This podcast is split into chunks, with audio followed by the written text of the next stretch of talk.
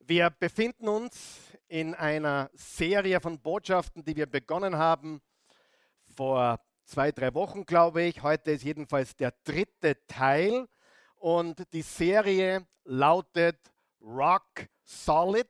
Also es geht um ein solides, starkes Leben zu führen. Und in Wahrheit hat uns der Herr selbst die Grundlage dafür gegeben, in Matthäus Kapitel 7, das möchte ich jetzt frei zitieren, steht nicht auf deiner Outline, aber in Matthäus 7 hat Jesus gesagt in der berühmten Bergpredigt, wer meine Worte hört und danach lebt, der gleicht einem klugen oder weisen Menschen, der sein Haus, sein Leben auf den Felsen baut. Die Winde kamen, die Regen fielen, es donnerte, es blitzte und die Wellen stießen an das Haus und es fiel nicht ein, denn es war auf Fels gebaut. Und dann sagt er, nicht so aber der törichte Mensch. Der törichte Mensch ist wie ein Mensch, ein Mann, eine Frau, die zwar hört, was ich sage, aber nie in die Handlung, nie in die Aktion kommt und dieser Mensch gleicht einem Menschen, der sein Haus auf Sand baut. Und der Wind kam, es blitzte, es donnerte, es stürmte, die Wellen stießen an das Haus und das Haus stürzte ein, das Leben brach zusammen und der Fall war groß. Und wir sehen hier eine Gegenüberstellung zwischen zwei Menschen, die wir auch heute sehen werden in unserem Text Psalm 1. In der ersten Botschaft haben wir gesprochen über einen für immer Glauben entwickeln, also ein Glaube, der den Test besteht, ein Glaube, der nicht sagt, naja Gott, wo warst du? Ich bin enttäuscht, ich hätte dich gebraucht, echter Glaube weiß, dass Gott immer dort ist, wo er immer ist. Amen. Er ist immer auf seinem Thron. Er sieht alles. Er sieht unsere Berge. Er sieht unsere Täler.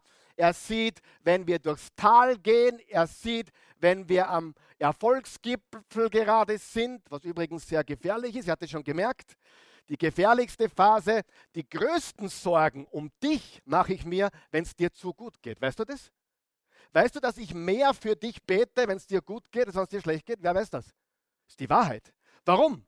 Wir wissen doch alle, dass wenn es uns dreckig geht, sind wir mehr veranlagt, Gott zu suchen, als wenn es uns gut geht, oder? Ja, seid ihr wach? Stimmt das oder stimmt das nicht? Wir sollten mehr für Menschen beten, wenn es ihnen zu gut geht, als wenn es ihnen zu schlecht geht. Weißt du das? Bitte, glaub es mir. Denn Gott ist nicht im Business, oh, hoffentlich geht es ihm halt besonders gut, hoffentlich hat er Glück im Leben. Was ist Gottes Wunsch für uns? Dass wir seine Nähe suchen. Amen. Und seine Nähe suchen wir leider meistens nicht am Sandstrand in Griechenland, sondern wann suchen wir die Nähe Gottes meistens? Wenn wir keinen anderen Weg mehr wissen. Dann sagen die Leute so komische Sachen wie zum Beispiel, jetzt kann man nur noch beten. So ein Blödsinn. Beten sollte das Erste sein, was wir tun, nicht der letzte Ausweg. Nicht, jetzt kann man nur noch beten, jetzt am Anfang dürfen wir beten. Halleluja. Und das ist ganz, ganz wichtig, dass wir weise werden, dass wir dieses solide Fundament von echten Glauben haben und nicht diesen falschen Glauben, der eigentlich nur darauf aus ist, dass mir besser geht, ich, mich, meiner, mir, wir, vier, sonst niemand. Ja?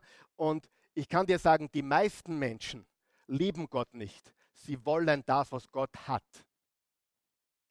Danke fürs Kommen, auf Wiederschauen. Hast du das verstanden, was ich gerade gesagt habe? Die meisten Christen lieben Gott nicht. Sie wollen das, was er ihnen gibt. Hast du das gewusst? Und das ist tragisch. Wir sollten Gott suchen, nicht wegen den Dingen, die er uns gibt oder auch nicht gibt, sondern weil es nichts Schöneres gibt als seine wunderbare, herrliche Gegenwart. Und wenn du das verstanden hast, dann bist du nicht nur jetzt glücklich, sondern morgen glücklich. Du bist immer glücklich. Du, egal was kommt, du bist voll mit Freude und Frieden. Denn es ist nicht abhängig von deinen Umständen, von deinem Bankkonto oder sonst irgendetwas, sondern von deiner Beziehung zu ihm. Noch nie den Fehler, dass du glaubst, dass Gott für dich da ist. Nein, wir sind für Gott da. Er hat uns gemacht in seinem Bilde, um ihn zu verherrlichen, um ihn Ehre zu geben. Und Matthäus 6, Vers 33 sagt was ganz Wunderbares. Die, die ihn suchen oder zuerst nach seinem Reich trachten, denen gibt er alles andere, was sie brauchen, frei dazu. Aber zuerst kommen wir zu ihm, Halleluja. Zuerst suchen wir seine Nähe und wir bekommen dann alles, was wir brauchen. Okay, und die, die zweite Botschaft war Gottes solider Plan für dein Leben. Und du weißt ja, alle Botschaften sind wie immer gratis und kostenlos auf www.oasechurch.tv, solange es Strom und Internet gibt. Und das wird es nicht ewig geben, aber solange es das gibt, kannst du die Botschaften gratis hören. So, jetzt machen wir noch mal Aerobics. Bitte aufstehen. Und jetzt nicht so traurig schauen, sagt, sagt Danke, ein bisschen Übung, ja, ein bisschen Fitnesstraining auch heute äh, Morgen. Und wir wollen jetzt gemeinsam bitte, warum stehen wir jetzt auf? Wir stehen nicht auf, weil ich Aerobics mit euch machen will. Hör mir gut zu, warum wir jetzt aufstehen. Wir haben Ehrfurcht und Respekt vor Gottes heiligem Wort. Amen. Wir knien uns heute nicht nieder, wir stehen einfach nur auf, um diese Passage, diese sechs Verse, Psalm 1, Verse 1 bis 6, um diese Verse mit Ehrfurcht, mit Respekt zu lesen. Jetzt hör mir ganz gut zu. Lies sie so, als würde dein Leben davon abhängen. Ich sage es noch einmal. Lies sie mit mir so, als würde dein Leben davon abhängen. Denn genau das tut es. Dein Leben hängt ab. Jeder Atemzug hängt ab von Gott und seinem Wort. Mit seinem Wort hat er die Erde erschaffen. Er hat alles gemacht mit seinem gesprochenen Wort. Und das wollen wir jetzt gemeinsam lesen. Bist du bereit, auf drei, äh, eins, zwei, drei, glücklich zu preisen, wer ist, wer nicht dem Rat gottloser Menschen folgt, wer nicht denselben Weg geht wie jene, die Gott ablehnen, wer keinen Umgang mit den Spöttern pflegt, glücklich zu preisen ist, wer Verlangen hat nach dem Gesetz des Herrn und darüber nachdenkt Tag und Nacht. Er gleicht einem Baum, der zwischen Wasserläufen gepflanzt wurde. Zur Erntezeit trägt er Früchte und seine Blätter verwelken nicht. Was ein solcher Mensch unternimmt, das gelingt. Ganz anders ist es bei den Gottlosen. Sie gleichen der Spreu, die der Wind wegweht. Darum können sie auch nicht bestehen, wenn Gott Gericht hält. Wer Gott ablehnt, hat keinen Platz in der Gemeinde derer, die nach seinem Willen leben. Der Herr wacht schützend über den Weg der Menschen, die seinen Willen tun. Der Weg aber, den die Gottlosen gehen, führt ins Verderben. Frage, was ist das allererste Wort in diesem Psalm? Das allererste Wort? Glücklich. Was ist das letzte Wort? Oh, glücklich oder Verderben? Was willst du haben? Darf ich fragen? Was willst du haben? Glücklich oder Verderben? Das ist eine Gegenüberstellung von zwei Menschen. Das, was Jesus getan hat, in Matthäus 7 mit Sand und Fels, macht der Psalmist hier im Genesis 1, der Gerechte und der Gottlose, glücklich und verderben. Und interessant, dass die Bibel immer genau nur zwei Wege aufzeigt. Nicht fünf und nicht 500, sondern zwei Wege. Du gehst links oder rechts. Du gehst nach vorne oder zurück. Du gehst in dein Glück oder du gehst in dein Verderben. Und das ist wichtig zu verstehen. Das werden wir uns heute genauer anschauen. Ihr könnt wieder Platz nehmen. Keine Garantie, dass das nicht nochmal passiert. Aber ich glaube, für heute sind wir fertig mit dem Aufstehen. Zumindest bis zum Ende meiner Botschaft. Es gibt ein sehr, sehr, sehr berühmtes Lied, äh, hast du sicher schon gehört. Äh, das heißt Happy. Happy von Pharrell Williams. Wer hat das schon mal gehört? Ja? Und du findest es auf YouTube und auf YouTube hat es 680 Millionen Aufrufe.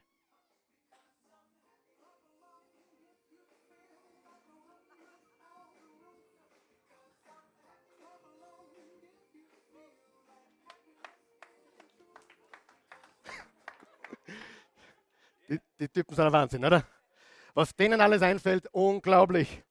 Und dann gibt es noch Don't Worry, Be Happy by Bobby McFerrin. Das bitte nicht einspielen, ja. Don't Worry, Be Happy hat fast 200 Millionen Aufrufe.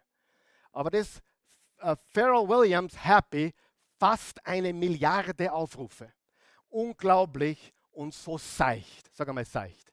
So seicht. So eine seichte Glückseligkeit, die hier angepriesen wird. Und ich denke, der Grund, warum beide Lieder, vor allem das allererste, das Happy, so beliebt sind oder so oft gehört werden, ist, weil es das widerspiegelt, was jeder Mensch auf der Erde will. Was will jeder Mensch? Hast du schon mal gehört? Ich möchte nur glücklich sein. Er schaut sie an, ich möchte nur glücklich sein. Sie schaut ihn an, ich möchte nur glücklich sein. Und beide sind sie nicht in der Lage, einander glücklich zu machen. Weißt du warum? Weil sie nie dafür geschaffen wurden, den anderen glücklich zu machen. Ich nehme dir jetzt jeden Druck aus jeder Ehe. Bist du bereit? Es ist nicht die Verantwortung deines Ehepartners, dich glücklich zu machen. Hast du das gewusst? Dafür bist du selbst, sag mal selbst, verantwortlich. Solange du sagst, er muss mich glücklich machen oder sie muss mich glücklich machen, ist deine Ehe zum Scheitern verurteilt. Halleluja! Danke fürs Kommen. Meine zweite Predigt ist damit beendet. Wirklich, das ist die Wahrheit. Und deswegen scheitern so viele Ehen, weil sie glauben, oder Beziehung, endlich habe ich den, der mich glücklich macht. Naja, das Blöde ist nur, wenn du dazu kommst, machst du ihn bereits unglücklich. Und dann haben wir schon alle Probleme hoch zwei, weil jetzt ist es zwei. Dann kommen Kinder, oh mein Gott. Jetzt haben wir zu dritt, die uns gegenseitig unglücklich machen. Glücklich ist etwas, das jeder möchte. Äh, noch eine interessante Umfrage. Die, die Ipsos GmbH hat einen Sitz in, im ersten Bezirk hier in Wien, zumindest einen Sitz. Die heißt Ipsos GmbH, hat eine Umfrage gemacht in 24 Ländern. Und folgendes ist dabei herausgekommen. Lateinamerika, das heißt Mexiko und abwärts, Lateinamerika hat die glücklichsten Menschen auf der Welt. Die haben auch nicht die besten Romantiker, oder? Wow. Latin Lover, oder? Hast du mal gehört? Nein, ist ein anderes Thema. Aber ich sage nur, die glücklichsten, Mexiko, drei, Mexiko, Drogen, Mord, jeden Tag. 43 Prozent der Menschen in Mexiko behaupten, sie sind sehr glücklich. Wisst ihr, wer das noch sagt? Die Inder, die Indianer, nicht die Indianer in Amerika, sondern die echten, die Inder. 43 Prozent. Und die unglücklichsten laut dieser Studie, Studie, da musste ich schmunzeln, sind die Ungarn. Das kann nur an der Sprache liegen. Ich, ich sage nur, das kann nur an dieser komischen Sprache. Aber ich, ich mache keine Witze. Die, und ich liebe die Ungarn und alle, die Ungarisch sprechen. Aber die Ungarn sind laut dieser Studie ganz unten auf der Liste von wir sind glücklich. Aber das Traurige an der ganzen Studie hat ergeben, dass nicht die Amerikaner die unglücklichsten sind auf der Welt, obwohl die ziemlich unglücklich sind. Nämlich 70 Prozent sagen, sie sind nicht wirklich glücklich. Mit ihrer Arbeit, mit ihrem Partner, 70 Prozent. Aber die weltweit unglücklichsten Menschen, laut dieser Studie, sind Europäer. Ist unglaublich. Es ist Wahnsinn, richtig. Indien ganz oben, Mexiko ganz oben, all die zweite, dritte Weltländer Südamerikas weit oben, Europa top, wenn es um unglücklich sein geht. Ja? Und auch weiß, vielen Menschen sieht man es im Gesicht an, oder? Ja? Und deswegen fordere ich euch hin und wieder auch, dass ihr ein bisschen umdenkt, ein bisschen aus eurer Haut geht, ein bisschen Leidenschaft zeigt, ein bisschen Freude zeigt, weil es so wichtig ist, dass wir erkennen, wir haben als, als Leben aber ein Geschenk Gottes. Ich möchte einfach nur glücklich sein. Frage, was muss ich tun? um dorthin zu kommen oder dort anzukommen? Oder ist die, die logische Frage, oder? Was muss ich tun, um dort anzukommen? Und jeder hat ein Bild davon, was es bedeutet, glücklich zu sein, oder jeder. Die meisten Bilder sind falsch. Viele Menschen etwas zu besitzen. Etwas zu besitzen. Wenn ich nur dieses Auto hätte, dann wäre ich glücklich. Hätte ich ein besseres Einkommen, dann wäre ich glücklich. Wer hat schon gemerkt, das neue Auto tut es nicht. Und ein bisschen mehr Einkommen tut es auch nicht. Und auch viel mehr Einkommen. Frau jeden, der mehr verdient wie vor zehn Jahren, ist immer noch nicht zufrieden, richtig? Oder wenn ich nur sie heiraten könnte. Oder wenn ich nur ihn heiraten könnte, dann wäre ich glücklich. Oder hätte ich ihn nicht geheiratet? Oder hätte ich sie nicht geheiratet? Dann wäre ich glücklich. Jeder hat ein Bild und Gott hat sehr viel zu sagen über glücklich sein.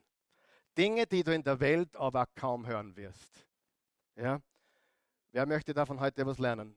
Wie man wirklich glücklich ist. Okay, vier von euch. Wunderbar. Die anderen dürfen, die anderen dürfen zuhören und dürfen mit dabei sein, während wir uns glücklich predigen. Ist das okay? Psalm 1 beginnt mit dem Wort glücklich. Glücklich ist. Glücklich zu preisen ist. Eine andere Übersetzung sagt, beneidenswert glücklich ist. Und wenn du das vergleichst mit der Bergpredigt, Kapitel 5, da hat Jesus gesagt, wie glücklich sind die, die begreifen, wie arm sie vor Gott sind, denn sie gehören dem Himmelreich. Was musst du tun, um glücklich zu werden? Erkennen, was für Armutschgall du bist. Wer weiß, die Egoisten, die super drüber Arroganten, die landen irgendwo nur nicht im wahren Glück. Wer weiß das? Beneide sie nicht. Der David hat immer wieder in dem Psalm gesagt, beneide nicht die Reichen, beneide nicht die Gottlosen, die nur ihren Gelüsten und Vergnügungen nachgehen. Beneide sie nicht. Ihr Ende ist ihr Verderben. Darf ich fragen, wer kennt solche Leute im praktischen Leben? Es hat lange ausgeschaut, als wäre das das Happy Life, das gute Life, Urlaub, Kohle, Mädchen, Frauen, Männer, whatever.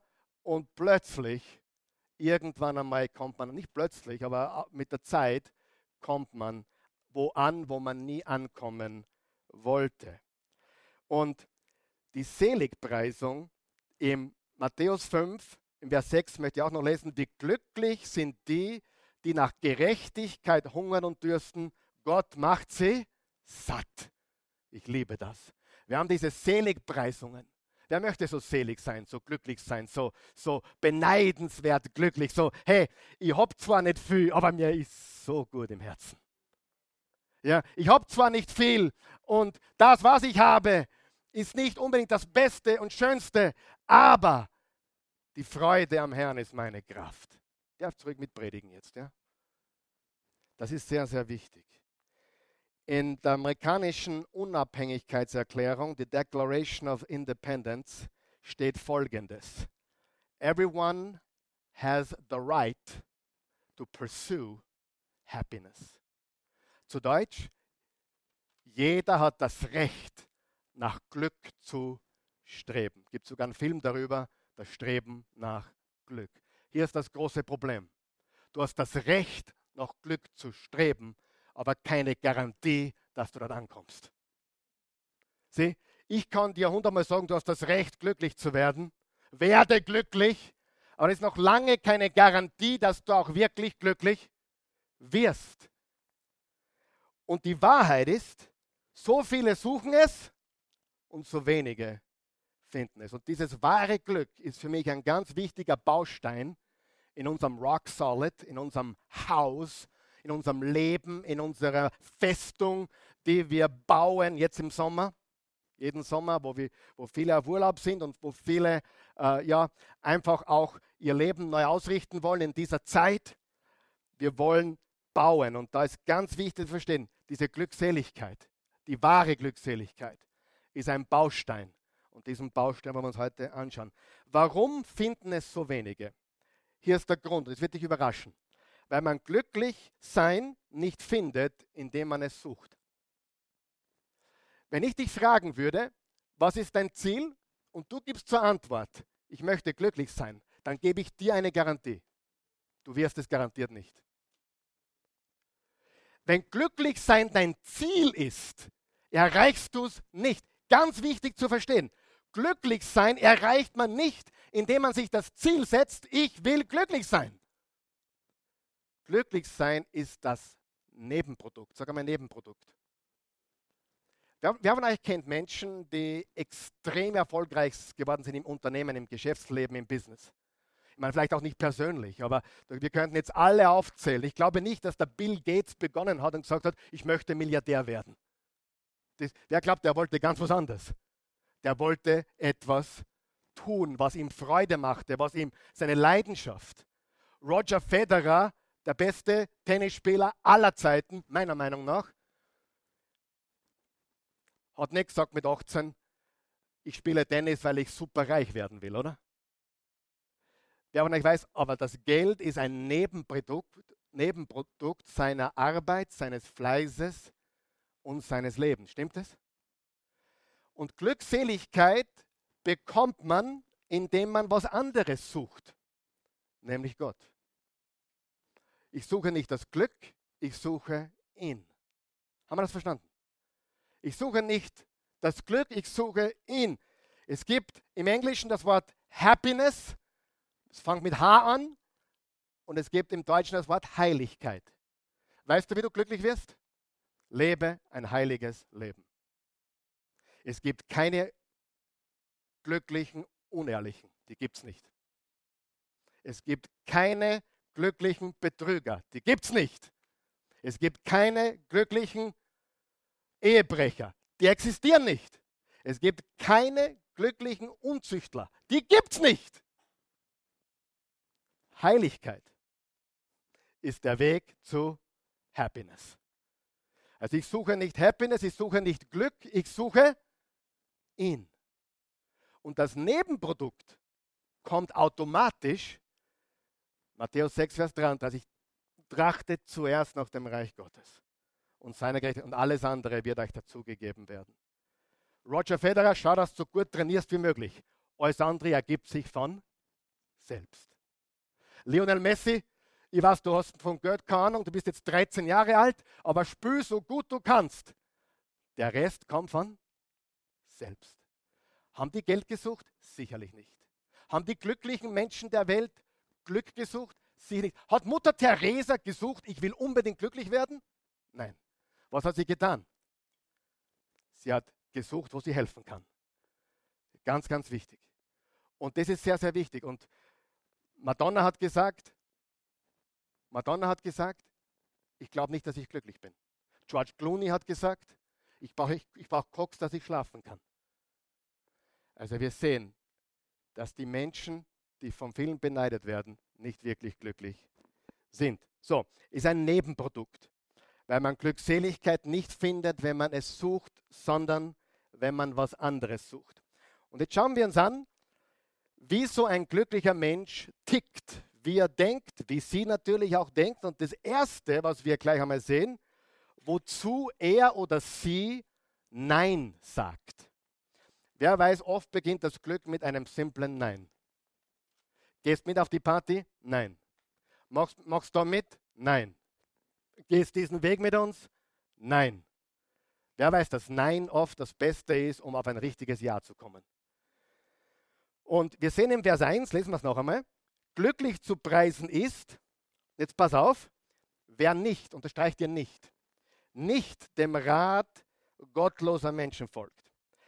Wer nicht, da kommt es noch einmal, unterstreicht ihr nicht, nicht denselben Weg geht wie jene, die Gott ablehnen. Wer keinen, unterstreicht ihr keinen, Umgang mit den Spöttern pflegt. Das erste, was wir sehen, ist zweimal nicht und einmal keinen. Das heißt, das Erste, was ein glücklicher Mensch tut, ist, er sagt oder sie sagt, nein, danke.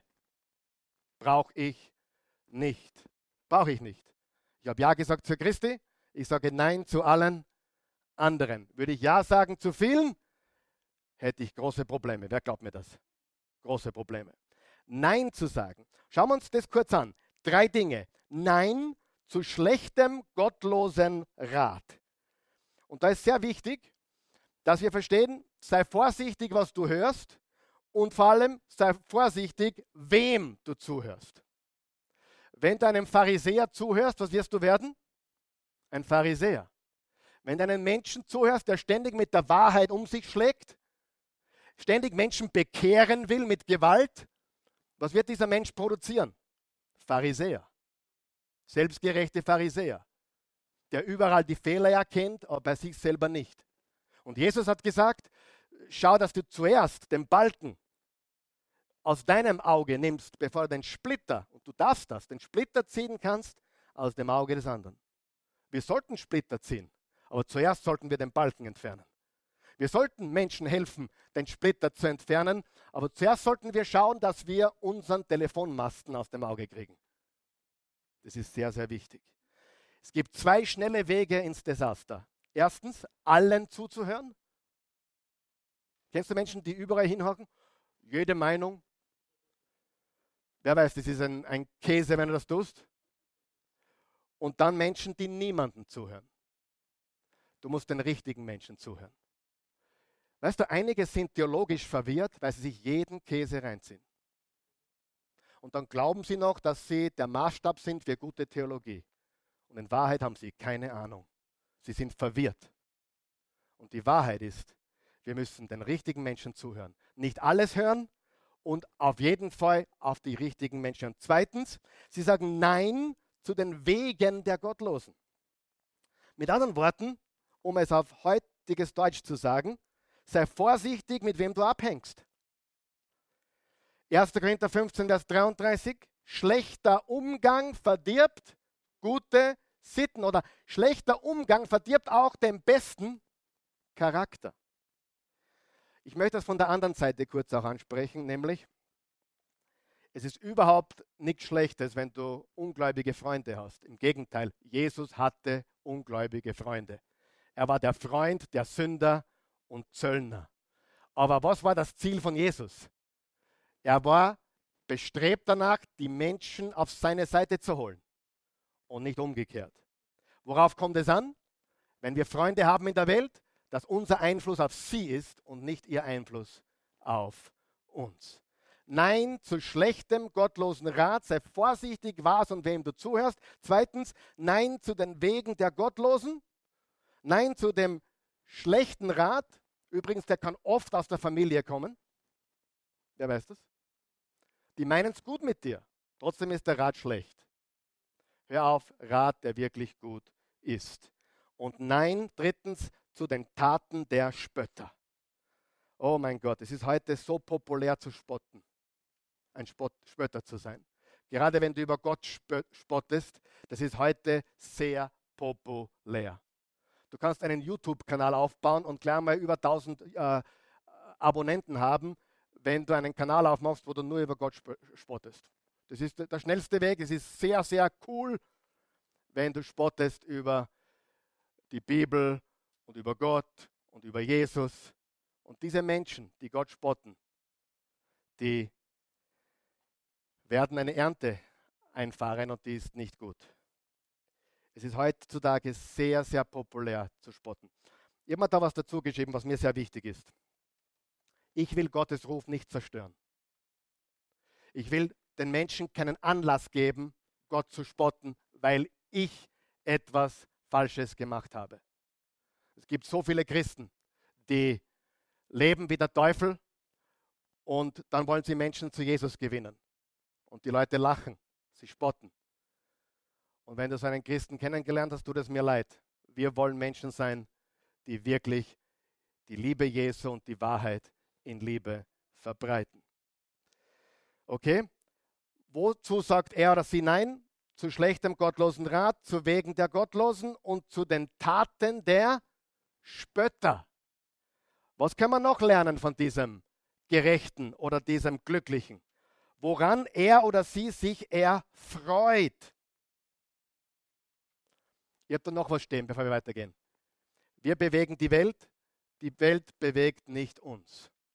Wir sind in dieser Welt, um einen Unterschied zu machen und nicht, dass die Welt uns bewegt. Woran erfreut sich der Glückliche? Vers 2. Glücklich zu preisen ist, wer Verlangen hat nach dem Gesetz des Herrn und darüber nachdenkt Tag und Nacht. Zuerst hat er gesprochen, was er nicht tut. Jetzt geht es darum, was er tut. Also er folgt nicht dem Rat der Gottlosen, er geht nicht auf den Weg der Spötter und so weiter. Und jetzt sehen wir, was er tut oder sie tut, nämlich über dem Wort Gottes nachdenken Tag und Nacht. Das Wort Nachdenken ist biblische Meditation. Hat nichts mit transzendentaler Meditation zu tun, ist genau das Gegenteil. Äh, biblische Meditation fokussiert sich auf die Wahrheit und versucht die Wahrheit zu verinnerlichen. diese östliche Meditation versucht, alle Gedanken wegzudrängen und nichts zu denken. Und hier sehen wir, hier sehen wir, wie er sich freut, Verlangen hat und Freude hat am Wort Gottes. Ich kenne einen Mann, der hat immer Witze auf Lager. Immer Witze auf Lager.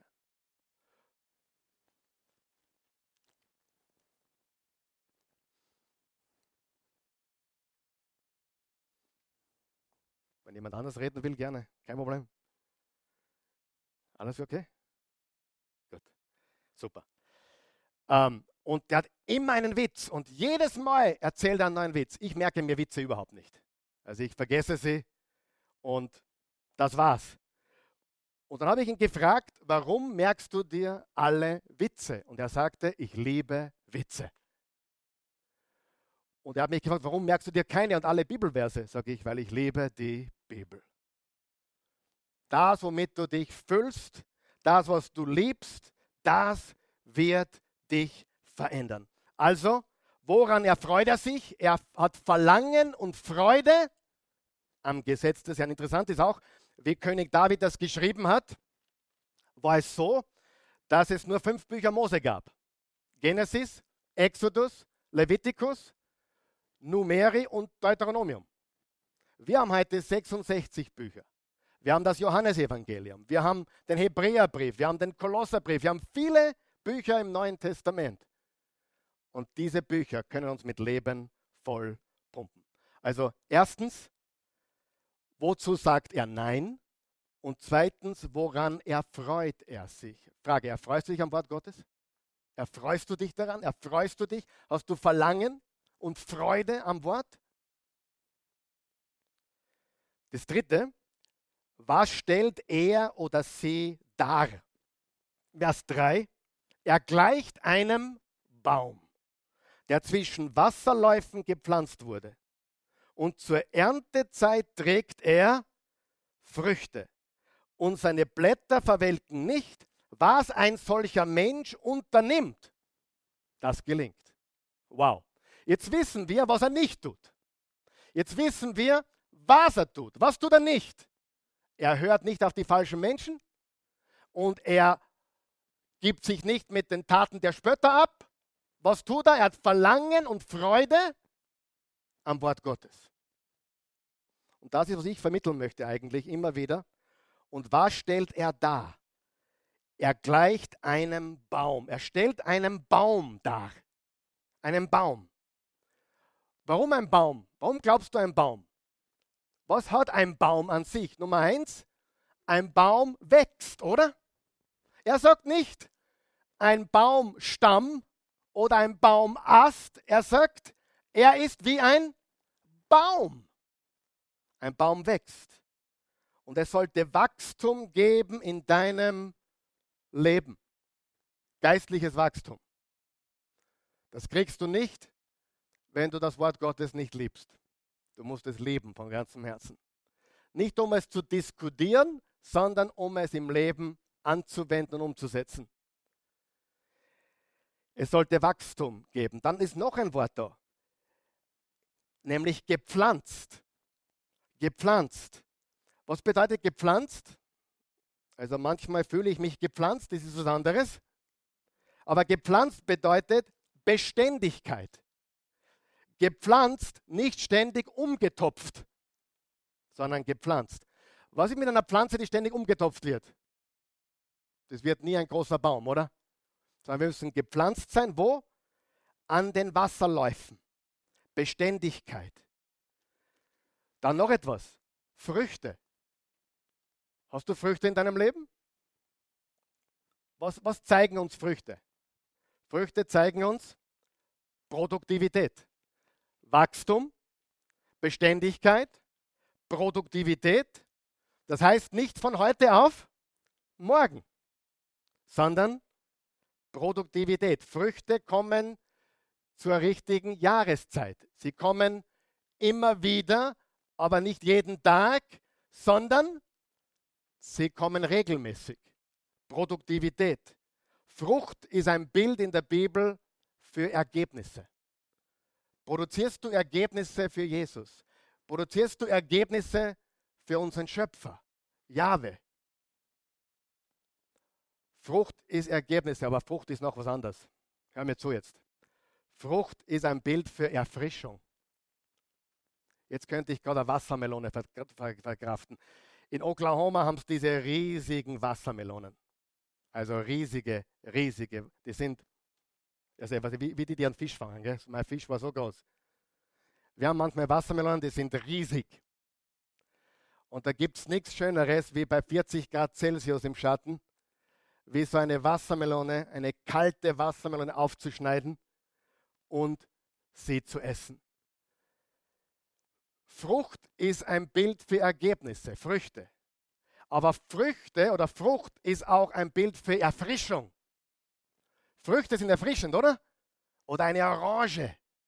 Der Saft aus Orangen. Also eine glückselige Person erfrischt dich.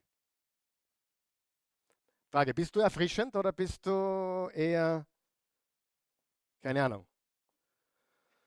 Bitte geh wieder. wenn Leute mit dir zu tun haben? Bist du eine Erfrischung? Der glückselige Mann oder Mensch oder Frau ist eine Erfrischung für andere Menschen. Nicht nur Ergebnisse, sondern auch eine Erfrischung. Ja?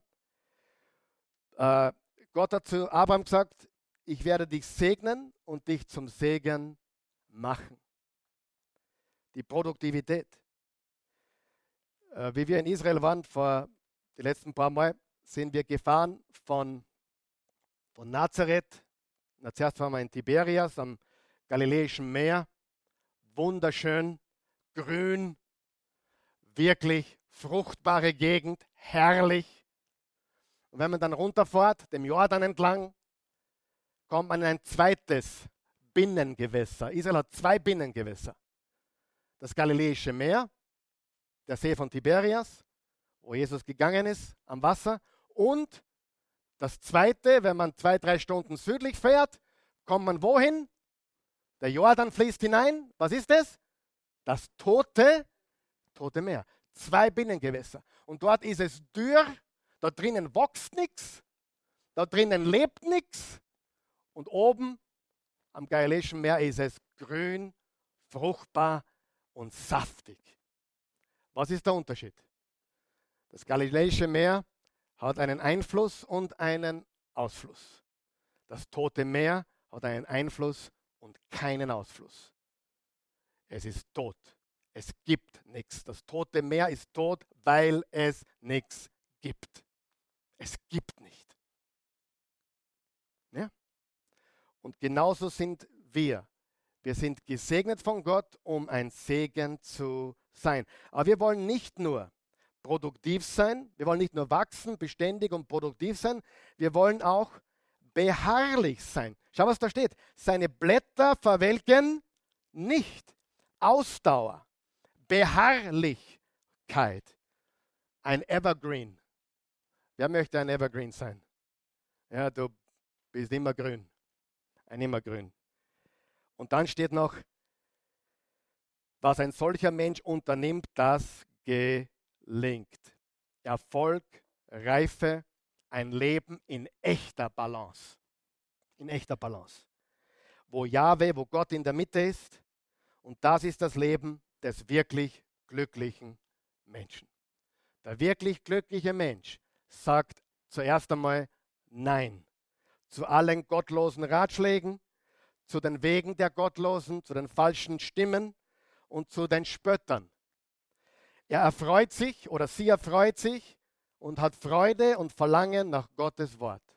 Und er stellt einen Baum dar, der wächst, der gepflanzt ist und beständig ist, der Früchte trägt, der produktiv ist und erfrischend ist, der beharrlich ist, Ausdauer, die Blätter verwelken nicht.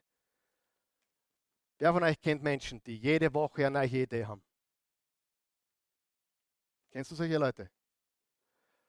Heute haben die Idee, dann haben die Idee. Ich kenne solche Leute und nicht nur eine oder einen, sondern viele. Und du kommst zu einem Punkt und du sagst, naja, super, hast wieder was vor, aber nächste Woche hast wieder eine neue Idee. Was machen wir mit so einem Menschen? Man verliert das Vertrauen in diesen Menschen, stimmt es?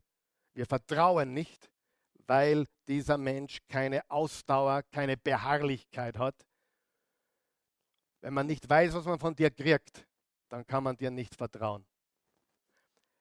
Ich gehe gerne Schnitzel essen. Hin und wieder. Es ist sehr wichtig, weil ich möchte gesund bleiben. Aber wenn ich Schnitzel essen gehe, dann nur die erprobten Wirtshäuser. Ich, ich muss wissen, dort ist das Schnitzel immer gut. Immer das Gleiche. Fiegelmüller zum Beispiel. Oder Blachhutter, gefällt mir auch, muss ich sagen. Oder günstigere Variante, Neubaugasse Schnitzelwirt. Herrlich.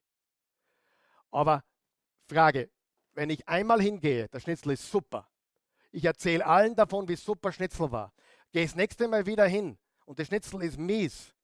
Was mache ich dann? Dann gehe ich wahrscheinlich nicht mehr hin. Beständigkeit und Ausdauer ist eins der wichtigsten Dinge im Leben. Und der, der letzte Punkt jetzt ist, wie ist dieser Mensch anders? Wie ist er oder sie anders? Sag einmal anders. Fassen wir kurz zusammen. Ist es wichtig, um glücklich zu sein? Extrem. Erstens, der glückliche Mann, glückliche Frau weiß Nein zu sagen. Dem falschen Rat, den falschen Wegen und den Spöttern. Zweitens, sie oder er erfreut sich am Wort Gottes und hat Verlangen danach. Und drittens, er gleicht einem Baum, der gepflanzt ist, der wächst, der produktiv ist, der, der beständig ist, der Ausdauer hat und der gelingen hat. Und jetzt ist eine wichtige Frage. Da steht, alles, was er macht, das gelingt. Oder was ein solcher Mensch unternimmt, das gelingt. Was heißt das? Heißt das, dass alles, was du angreifst, immer funktioniert? Nein. Jetzt hör mir ganz gut zu. Jeder von uns hat schon viel Mist gebaut, oder? Und jeder von uns, der auch Gott liebt, Jesus liebt und versucht hat, seine Wege zu gehen, ist schon gescheitert, oder nicht? Wir werden scheitern. Aber am Ende des Tages hier ist der Punkt. Am Ende des Tages, am Ende des Lebens wird dieser Mensch zurückblicken können auf ein fruchtbares, gesegnetes, erfolgreiches Leben.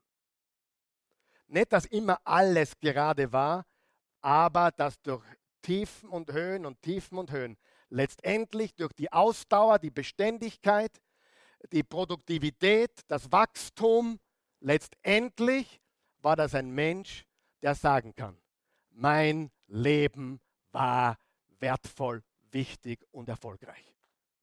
Ich kann heute sagen, ich bin erfolgreich, nicht weil ich keine Fehler gemacht habe, sondern weil ich behaupten kann, ich wachse, ich werde besser, ich bin produktiv, ich glaube, dass ich beharrlich bin, ich glaube, dass man mit mir rechnen kann, durch alle Zeiten. Und weißt du was? Wenn du wirklich jemanden testen willst, willst, dann frag ihn oder sie etwas zu tun, was unter ihrer oder seiner Würde ist. Oh, wie oft haben wir das erlebt hier? Äh, ich möchte mich einbringen. Ja, du, wir hätten im Reinigungsteam etwas frei. ich hätte mir eigentlich ein Mikrofon vorgestellt. Sage, alle Mikrofone sind derzeit besetzt. Du kannst jemanden testen, wie bereit dieser Mensch ist, Dinge zu tun, die unter ihrer oder seiner Würde sind. Denn ein Jesus-Nachfolger ist nicht jemand, der alles weiß. Ein Jesus-Nachfolger ist nicht jemand, der jedem die Wahrheit um die Ohren schnalzt.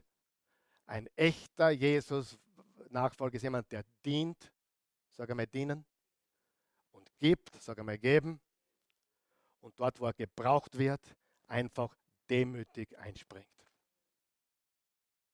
Und wenn du keine Demut hast, wirst du fallen. Stolz kommt vor dem Fall. Nur das will man als Junger nicht hören. Ich weiß. Warum weißt du das, Karl Michael? Ich war auch mal jung. Ich bin immer noch jung. Aber das ist, was wir brauchen. Und das ist die Botschaft, die viele junge Menschen brauchen. Die träumen von, von grandiosen Dingen und sind nicht bereit, die kleinen Dinge zu tun.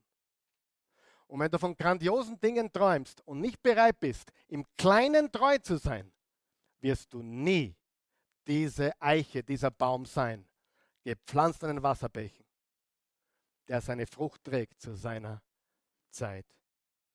Hilft es jemandem? Wie ist er oder sie anders? In Vers 4 bis 6 sehen wir genau das Gegenteil. Ganz anders ist es bei den Gottlosen. Sie gleichen der Spreu, die der Wind verweht oder wegweht. Darum können sie auch nicht bestehen. Was ist Spreu? Spreu ist die Hülse, die der Wind verweht. Das ist, das ist leer, das ist Hülse. Da ist nichts da. Wer von euch kennt ein paar Menschen, die, da ist nichts da. Sieh, es gibt Menschen wie ein Stein im Meer. Du bist am Ozean, nimmst einen schönen Stein raus, der ist mit Wasser umgeben, der ist nass, richtig? Wenn du ihn irgendwie in die Hälfte brichst, irgendwie, wirst du feststellen, innen ist der Staub trocken. Und so sind viele Menschen. So sind viele Christen. Umgeben mit Wasser, umgeben mit Saft und innen Staub trocken. Lass uns nicht sein wie Spreu, lass uns sein wie ein Baum gepflanzt an den Wasserbächen, der seine Frucht bringt zu seiner Zeit. Darum können sie nicht bestehen, wenn Gott Gericht hält. Wer Gott ablehnt, hat keinen Platz in der Gemeinde derer, die nach seinem Willen leben. Der Herr wacht schützend, oh, ich liebe das, über den Weg der Menschen, die seinen Willen tun. Lesen wir es nochmal. Der Herr wacht schützend über den Weg der Menschen, die seinen Willen tun. Der Weg aber, den die Gottlosen gehen, führt ins Verderben. Noch einmal. Das erste Wort im Psalm 1, Vers 1 ist glücklich. Das letzte Wort ist das Wort Verderben.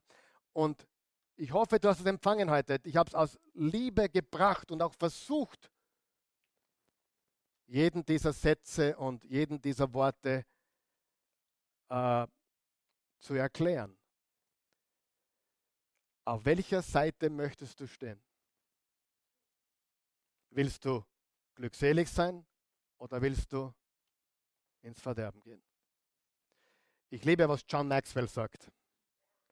Er sagt, ich, wenn ich mit dir einen Tag verbringen könnte, vielleicht zwei, nur ein, zwei Tage mit dir verbringen, kann ich dir am Ende des Tages sagen, in welche Richtung du gehst.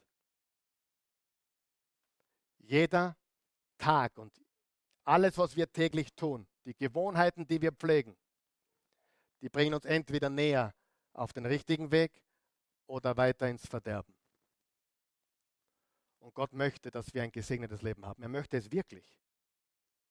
Das hat nichts mit dem Wohlstandsevangelium zu tun, sondern damit, dass Gott will, dass du echte Freude hast, echten Frieden.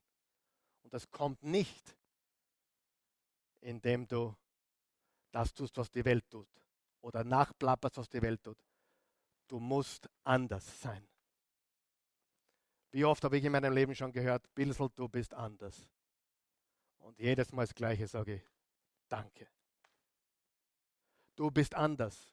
Wie oft habe ich das gehört in meinem Leben? Habe ich schon als kleiner Bub gehört. Ich habe es immer wieder gehört. Du bist anders. Und hier ist das Interessante. Ist es nicht so, mit 12, 13 will man unbedingt so sein wie alle, oder? Die kommen mit der neuen Jeans in die Schule. Oh, der hat neue Sneaker, neue Jeans und der hat ein neues Wort, was er gerade äh, verwendet. Ah, ich muss genauso reden und genauso gekleidet sein. Stimmt es?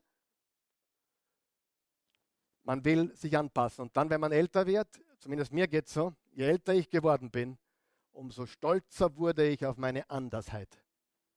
Ich bin heute so stolz darauf, dass ich anders bin. Nicht stolz im Sinne von überheblich, aber ich bin froh, dass ich anders bin. Und ich sage dir, wir leben in einer Welt, wo du anders sein musst, wenn du Dinge haben willst, die die Welt nicht hat. Du musst anders sein. Denn wenn du das tust, was alle tun, kriegst du das, was alle kriegen. Das ist die Wahrheit. Also, auf welcher Seite willst du stehen? Der Gerechte oder der Gottlose? Glücklich oder Verderben? Ist glücklich möglich? Definitiv. Indem ich Glück suche? Nein. Hör auf, glücklich zu suchen. Hör auf, glücklich zu suchen bei anderen Menschen. Hör auf, glücklich zu suchen bei einer neuen Arbeit. Werde dort glücklich, wo du bist. Die Arbeit macht dich nicht glücklich, du machst dich glücklich. Wir haben halt schon mal einen Tellerwäscher beim, beim Pfeifen zugehört. Und wer hat schon mal einen Manager mit Millioneneinkommen beim Ranzen gesehen? Egal, was du tust, werde glücklich, wo du bist.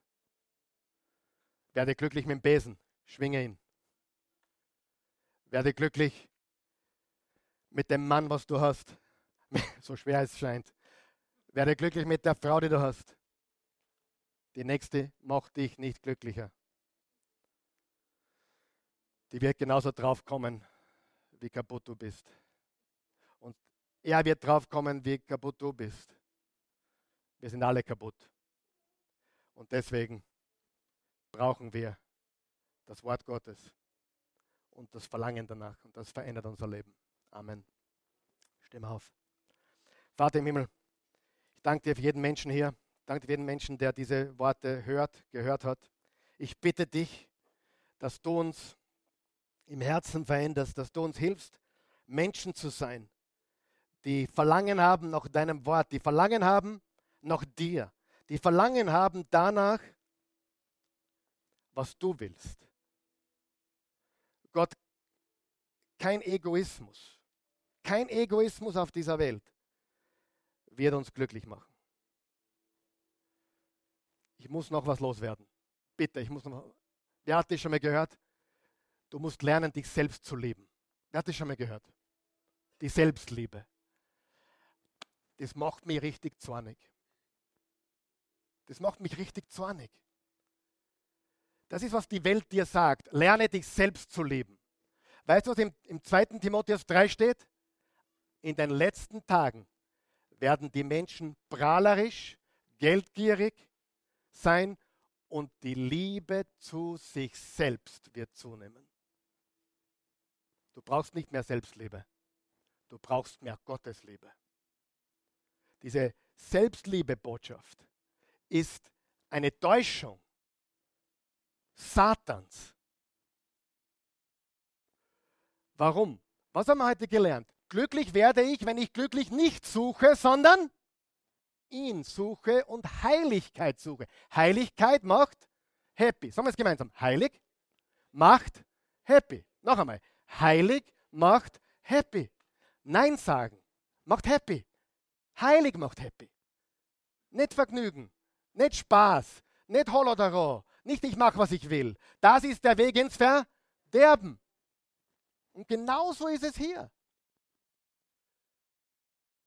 Wenn du nur Glück suchst und wenn du die Liebe zu dir selbst suchst, wirst du sie nicht finden. Die Menschen, die sich wirklich selber lieben, jetzt hör mir ganz gut zu, bist du bei, jetzt kommt der Höhepunkt der Botschaft. Du sollst den Herrn, deinen Gott lieben. Das erste Gebot, nicht die Selbstliebe. Das erste Gebot ist, du sollst deinen Herrn lieben wie dich selbst. Und deinen Nächsten, sollst den Herrn lieben von ganzem Herzen, und deinen Nächsten wie dich selbst. Daran hängt das ganze Gesetz. Und wenn du so möchtest, du bist auch dein Nächster. Liebe deinen Nächsten wie dich selbst. Aber was kommt vor allem? Gott zu leben von ganzem Herzen. Suche nicht die Selbstliebe, suche die Liebe zu Gott. Und dann ist Selbstliebe ein, ein Nebenprodukt. Glücklich sein ist ein Nebenprodukt. Die Selbstliebe ist ein Nebenprodukt dessen, dass man Gott von ganzem Herzen liebt. Amen. Vater im Himmel, ich danke dir. Und ich bitte dich jetzt, dass du zu den Herzen sprichst, die, die hier sind, die, die zu Hause sind, dass du Menschen berührst, sogar auf dem, vor dem Bildschirm oder hinter dem Bildschirm, dass du sie berührst mit deiner unendlichen Liebe und Gnade. Und ich bitte dich jetzt, dass du in die Herzen sprichst, wenn du zuschaust, hier bist, egal wo du dich befindest. Und hm, du möchtest den glücklichen Weg wählen, nicht den Weg des Verderbens. Du möchtest den, den Weg des Gerechten wählen, nicht den Weg des Gottlosen. Du möchtest den Weg wählen, der zum Leben führt, nicht zum Tod. Es gibt nur einen Weg. Sein Name ist Jesus. Jesus ist der Weg, die Wahrheit und das Leben. Er ist der König der Könige, er ist der Herr der Herren. Und heute ist der Tag, wo du diese Entscheidung treffen kannst. Wo du sagen kannst, nicht mehr ich, sondern du. Nicht mein Wille, sondern dein Wille. Ich bin arm vor dir. Ich brauche dich. Und du sagst, ich brauche nicht Selbstliebe, ich brauche dich, Gott. Ich will dich lieben lernen von ganzem Herzen. Ich will ein Leben leben, wie es dir gefällt. Und das Nebenprodukt ist glücklich, glücklich sein. Das Nebenprodukt ist, dass ich mich lerne, auch selbst zu leben. Das Evangelium ist ganz einfach. Du bist ein Sünder, hoffnungslos verloren. Keine Chance. Es gibt keinen Weg, keine guten Taten, die dich bei Gott in ein besseres Licht bringen würden. Du bist verloren, so wie ich, und du brauchst einen Retter. Und Jesus kam auf diese Welt, um für deine Sünden zu sterben. Er kam, um den Tod für dich und für mich zu schmecken. Und die Bibel sagt, alle, die ihm vertrauen, denen schenkt er ewiges Leben. Er schenkt es uns, er gibt es uns. Frei und ohne uns Vorwürfe zu machen. Er sagt, vertrau mir, ich mache den Rest. Vertrau mir, ich nehme dich, wie du bist. Oh, ich bin nicht bereit, ich muss zuerst mein Leben verändern. Das ist die größte Lüge überhaupt. Das, was du verändern kannst, ist nie gut genug. Du brauchst sein Eingreifen und du brauchst seine Hilfe. Wenn du das möchtest, bete mit mir. Guter Gott, ich komme, wie ich bin. Ich weiß, ich bin ein Sünder. Ich bin verloren. Ich kann mich selbst nicht retten. Keine Religion der Welt kann mir helfen. Keine Selbsthilfe der Welt kann mir helfen. Kein menschliches Programm der Welt kann mich wirklich verändern. Es gibt etwas, was nur du tun kannst. Du kannst mein Herz verändern. Du kannst hineingreifen. Du kannst mein Herz umdrehen. Und darum bitte ich dich jetzt. Herr Jesus, ich glaube, du bist der Sohn Gottes. Du bist das Alpha und das Omega. Du bist der Anfang und das Ende. Ich glaube, du bist von der Jungfrau geboren. Du hast nie gesündigt. Du wurdest unschuldig ans Kreuz genagelt. Hast es freiwillig getan. Für meine Sünden. Für meine, für meine oh so große Schuld. Bist du gestorben. Jesus, heute lege ich jede Selbstgerechtigkeit ab. Jedes Vertrauen in mir selbst. Jede egoistische Selbstliebe. Und ich wende mich dir zu. Und ich deklariere laut und klar, Jesus, mein Herr und mein Gott, ich will dir folgen will den Weg des Glücklichen. Danke, dass du mich aus dem Verderben rettest. Deine Gnade sichert mir ohne meiner Werke eine Ewigkeit in deiner himmlischen Herrlichkeit. Dafür will ich dir danken. In Jesu Namen. Amen. Amen. Amen. Amen.